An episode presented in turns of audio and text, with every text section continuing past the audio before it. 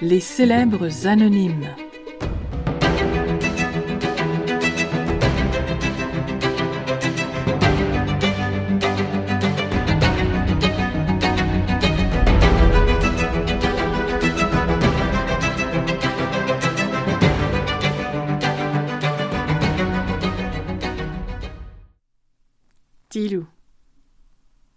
Caroline humecte ses lèvres et promène son regard parmi les convives comme un long plan séquence de cinéma. La musique du caretaker joue en arrière-plan. Sa grande sœur Josiane se tient droite et lisse ses cheveux.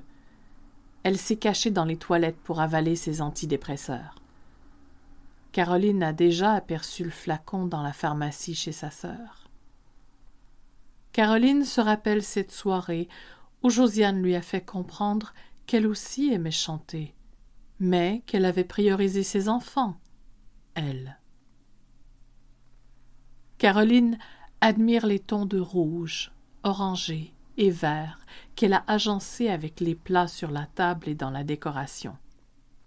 Les lumières scintillent dans le sapin et sur les boiseries. Jean-Paul, assis près de l'arbre, a déjà trop bu. Bientôt, tous les garçons de la maisonnée feront des pirouettes pour éviter de se trouver coincés en sa compagnie. Tout le monde est bien habillé et maquillé. Tous lui ont dit qu'elle devrait faire une croix sur sa carrière de chanteuse, que ce n'est pas une vie pour un enfant. Caroline avale une gorgée de vin chaud et sourit en voyant son fils. Elle ressent de la fierté.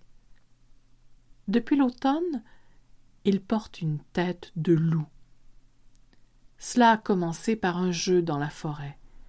Et puis les jours ont passé, cela est devenu une habitude, une obsession. Il l'a même porté pour la photo d'école. Il suit son instinct, son petit loup solitaire. Il ne se laisse pas enfermer par les conventions. Il répond à son appel. Elle sourit, sourit, sourit. Son bonheur déborde et la transporte au-dessus d'eux tous. Ils l'ont félicitée pour sa prestation à la télévision. Maintenant qu'elle est connue, ils disent à tous leurs amis qu'elle est leur sœur, leur tante, leur cousine. Mais tranquillement, elle remarque les yeux en biais, les regards fuyants, les chuchotements, le malaise, le jugement. Elle comprend qu'ils parlent d'elle, tous. Ils couvrent son enfant de leurs bras comme s'ils cherchaient à le protéger. Elle n'entend plus que des bruits confus. Elle ressent un grand vertige. Ses bras se tendent, mais son petit loup semble si loin, si loin. Elle finit par le rejoindre.